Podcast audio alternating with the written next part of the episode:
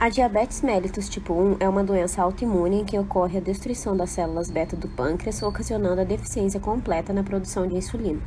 O tratamento é feito pela soma da insulinoterapia, da orientação alimentar e da realização de atividade física. A insulinoterapia é caracterizada pela reposição de insulina para o controle glicêmico. Existem vários tipos de insulina, variando no início e na duração da ação.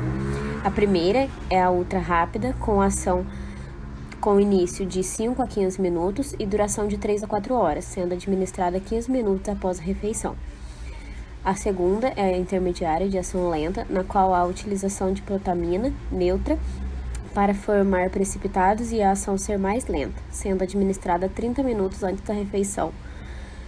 E é, é, a última é a lenta, com formação de precipitado no local da injeção, sendo liberado por período prolongado e sem pico.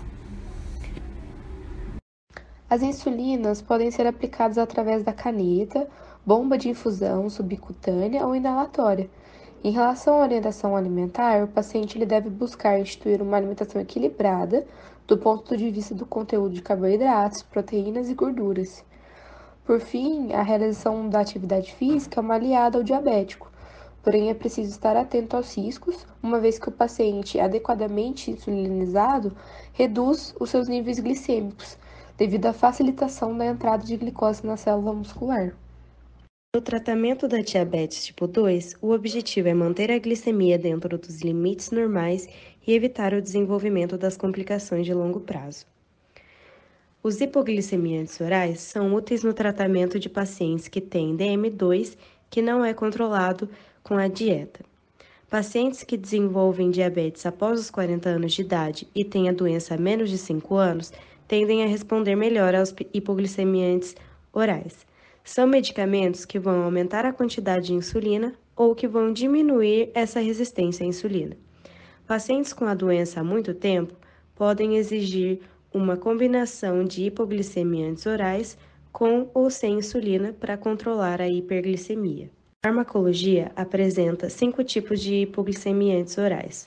1. Um, agentes que estimulam a secreção de insulina, como as sulfanilureias e as meglitinidas.